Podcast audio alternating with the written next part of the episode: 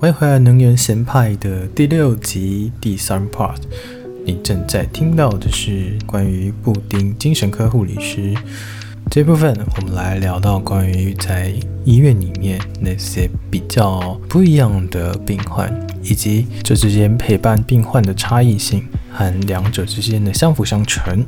不过还有一点想要补充的，精神科病人不是全部都是笨蛋，我们有所谓的高功能性的病人，他们可以在。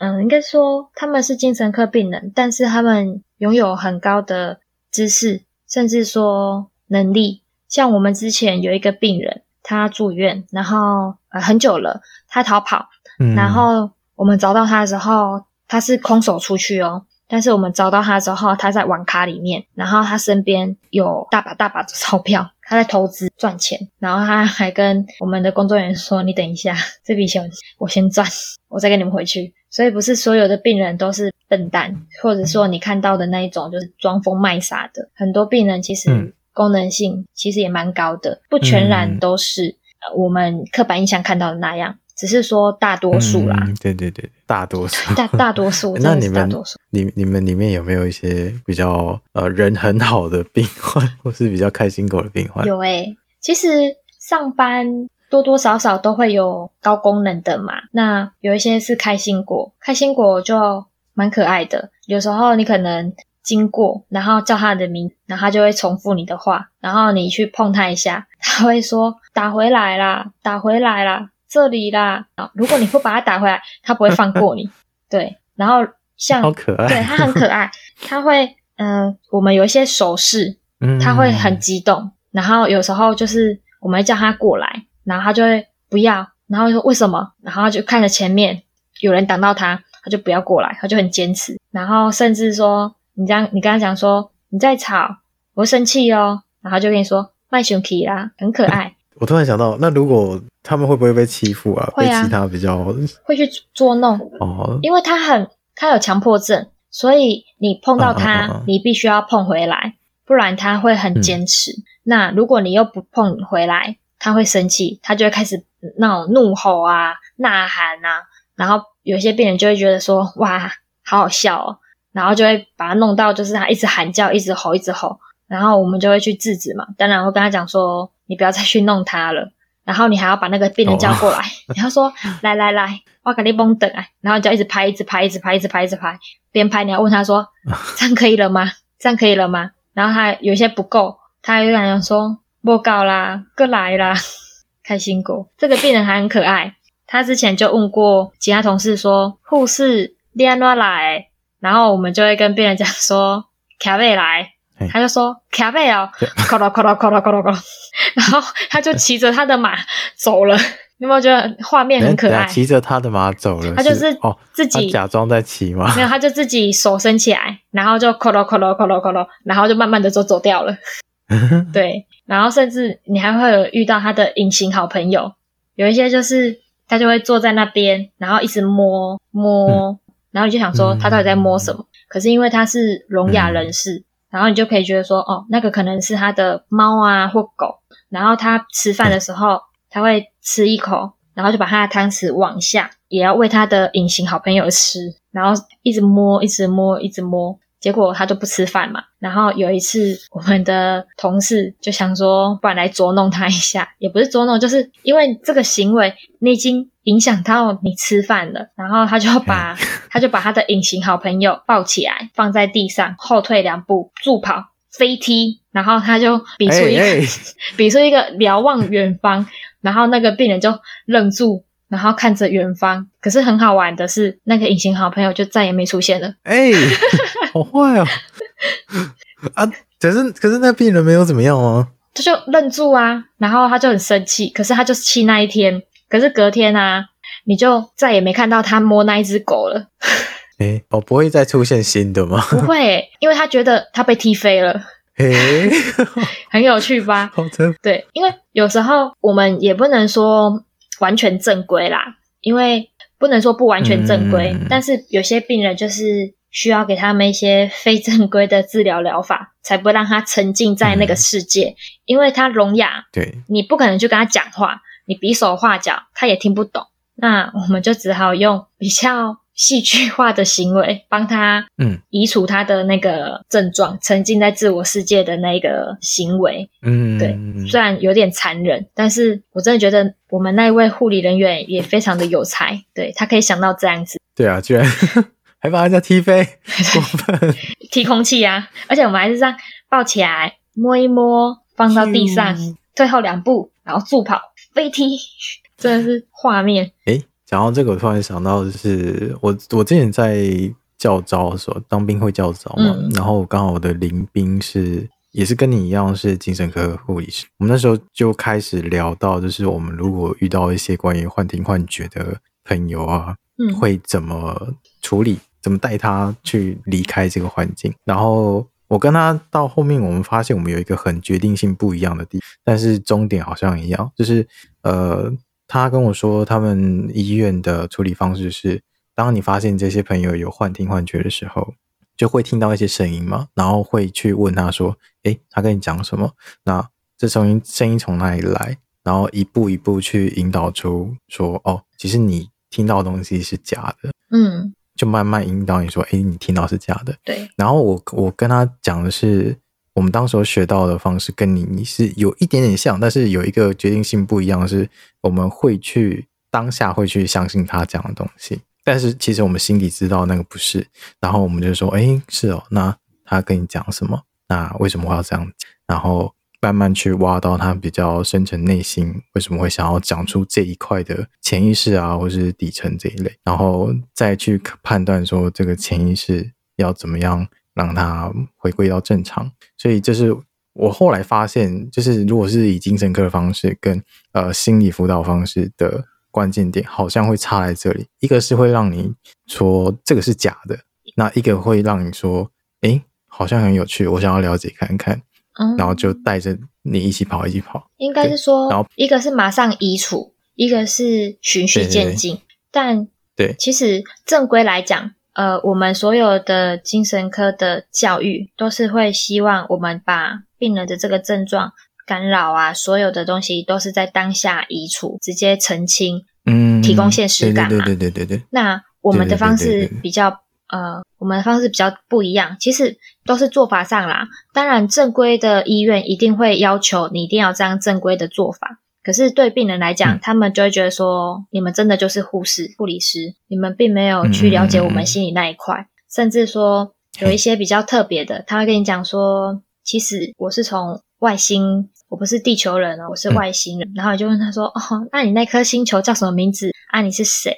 这样讲讲讲，然后他们就会一直把他们的症状一直倾倾倾，就是一直倾吐嘛，一直表达。嗯哦、对对对对对。那我们就会觉得说，这个就是一个内心故事。当然，讲一讲之后，到后面我们还是会把这个话题拉回来，跟他说：“但是这里是地球，你说你是哪里的人？你还有家人，怎么什么什么的，嗯、我们还是会提供现实感。嗯、可是我们并不会很强制的，一定要把他这个东西给整个打破，这样子呃，让他呃停止这个症状行为，因为我们还是希望病人可以有相对的信任感。”嗯，嗯，我之前有一个病人，他比较防备，他就说你看不到的地方，就是扮演着他的三太子。那我为了要跟他拉近那个，就是建立互病关系，那我就会说，啊，你认识三太子哦，我也认识三太子。那你认识的三太子是什么样子？嗯、对，然后他就开始跟你讲说，啊、嗯嗯哦，我的三太子是什么的？那他就会问你，嗯，我就会回馈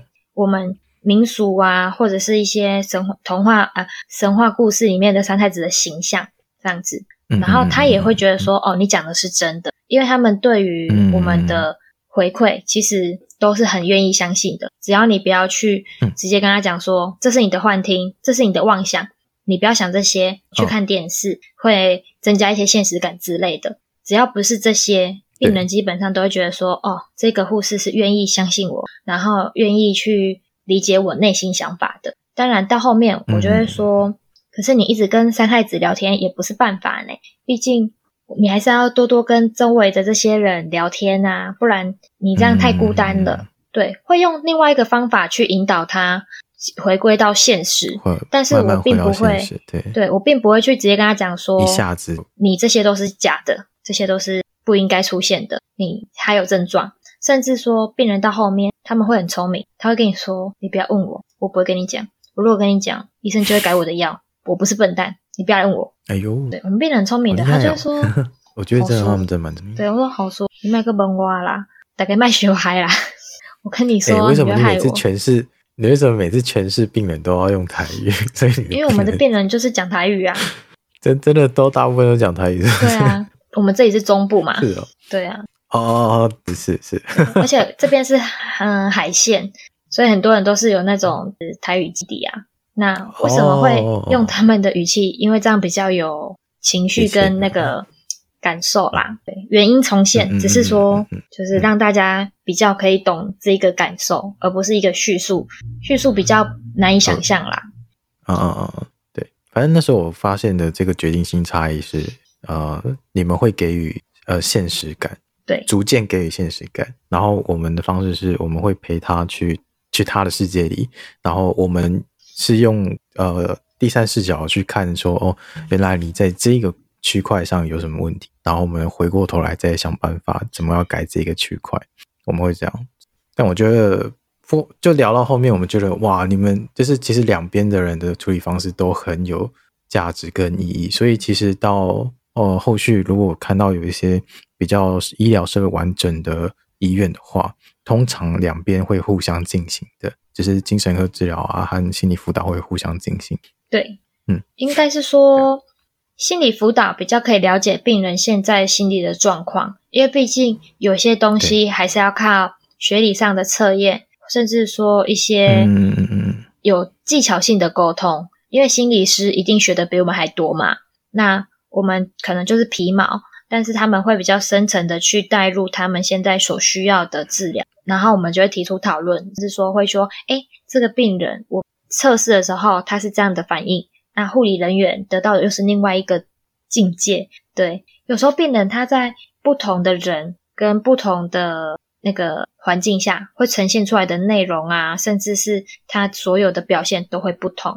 那我们都会尽量的去可以改善他的精神症状，甚至说可以提供帮助，我们就是尽我们的能力所及嘛。不过，嗯嗯，很多时候心理辅导真的是。不容易，全院满床两百，我们就只有两个心理师，他们不可能每天就抓着一人一百个这样子聊，也没有办法去负担他们的工作量，因为他们还有门诊的病人要去服务啊、哦。对对，所以你要想的是，我们医院只能说能提供的帮助真的很有限，因为现实上我们还是得了解到，所有的病人都是个别的。他们有个别性，那当然有些人会比较勇于表达，有些人比较需要引导。那时间真的是非常的紧，没有办法做到那么全面性。不过，嗯，对于我个人会很喜欢心理辅导这一个部分，胜过于就等到已经有精神症状，甚至说需要住院，这就是很后期了啦。那如果在心理辅导这个部分，你就可以把它拉回来。这当然是最好的，所以我会比较希望，如果到后面有这个趋势的话，心理师应该要大于精神科诊所、医院，甚至是科别啦，因为心理师才是预防的最最关键的那一步。所有的国外基本上都是心理医师，但他们精神科医师非常少，因为他们觉得只要我在心理辅导这一块服务的够，那你就得到开解嘛，你就不会沉沦，嗯，甚至是引发到你后面有精神科疾病。但也不容易，因为台湾的心理智商非常少，不流行。呃，也不是不流行，是他要一个正规的名号还蛮难的，他，啊、到现在还没有办法。应该是说，而且我们民众他要培育成，呃，我们民众也觉得精神科比较快。民众哦，对啊，因为他就是一个直接攻击，不这样，不能这样讲，反正就是直接治疗的一个方式。对，因为其实真正你要培育出一个好的心理师的能力，是蛮难的，而且每一个人擅长的领域又不一样。嗯，像我们医院的心理师，他就有提过，台湾的心理师真的是有拿到那个资格的很少，少之又少，少之又少，真的少之又少。那医疗院所也需要心理师，那他们当然就会比较往医院那边去发展。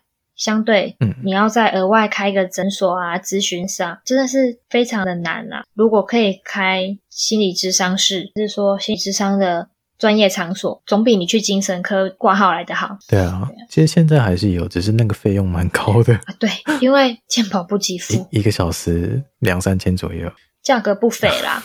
所以很多人会希望啊，比较偏向去身心科。因为身心科健保补助嘛，嗯、然后你挂号费部分负担，其实可能几百块，跟你花三千块再跟心理师建立关系，然后聊天，经济效益来讲，哦、身心科比较好。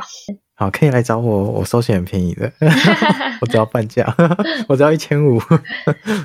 好了，没有事。开始打广告是不是？所以，我其实很很久没有收钱了。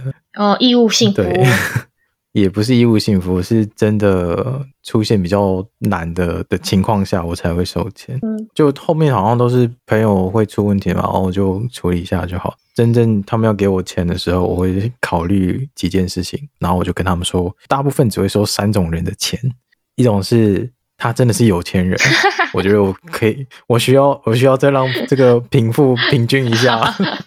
然后第二种是他很没有礼貌。哦，然后不配合你，对，又不配合你，这种我就一定会收，嗯，因为你在消耗我。然后第三种是你的能还不止时间诶，还要消耗我的精神力跟能量。嗯，然后第三种是你的这个症状真的要花我很多的能量去处理这件事情，就会完全消耗我自己的那种，因为太难了。嗯，我需要吃一点补品，我才会跟你要补回来。对，我才会 跟你收一些钱，来补充我的能量。通常都只有这三种，对对，通常都只有这三种我才会收钱啊。但其实如果你平常给我钱，我还是可以。哎，不对，怎么讲到这边来？